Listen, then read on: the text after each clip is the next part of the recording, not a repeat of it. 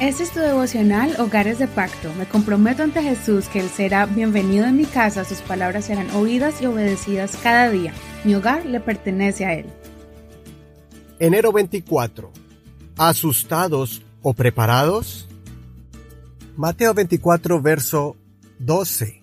Y por haberse multiplicado la maldad, se enfriará el amor de muchos. Pero el que persevere hasta el fin, éste será salvo. Y este Evangelio del Reino será predicado en todo el mundo para testimonio a todas las naciones, y luego vendrá el fin. Verso 36. Pero acerca del día y aquella hora, nadie sabe, ni siquiera los ángeles de los cielos, ni aun el Hijo, sino solo el Padre. Verso 43. Pero sepan esto, si el dueño de casa hubiera sabido a qué hora habría de venir el ladrón, habría velado y no habría permitido que forzaran la entrada a su casa. Por tanto, estén preparados también ustedes, porque a la hora que no piensen, vendrá el Hijo del Hombre. El tema del día de hoy es sobre la venida del Señor. Y este tema, sobre el arrebatamiento de la iglesia, es muy controversial.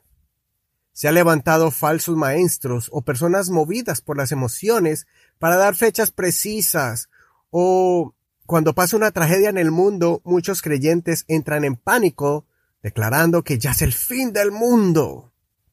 Quiero darte dos puntos en cuanto a este tema. Uno, que las señales ya se han cumplido, conforme a lo que hemos leído en este capítulo en Mateo 24. Realmente solo falta que suene la final trompeta y el Señor aparezca en las nubes. Guerras, terremotos, enfermedades, la ciencia se ha aumentado, etc. Pero lo que está más claro es que la maldad se ha aumentado.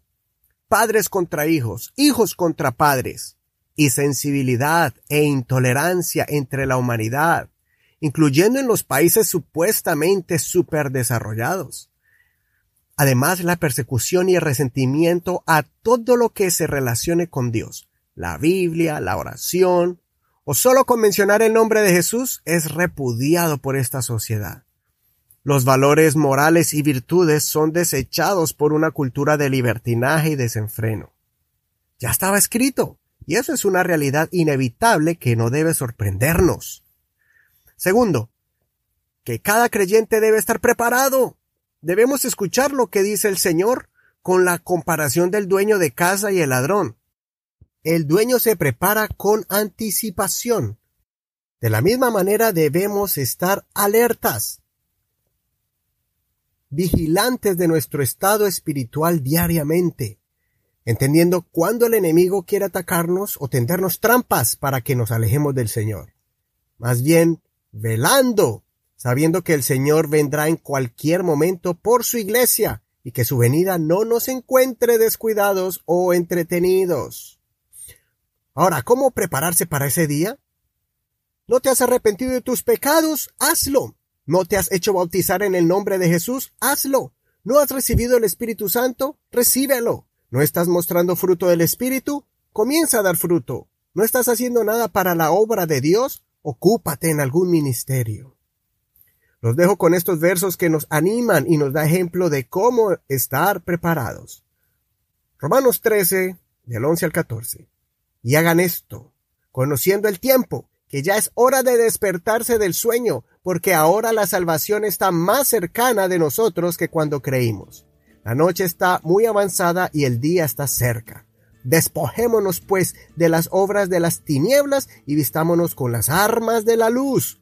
Andemos decentemente, como de día, no con glotonerías y borracheras, ni en pecados sexuales y desenfrenos, ni en peleas y envidia más bien, vístanse del Señor Jesucristo y no hagan provisión para satisfacer los malos deseos de la carne.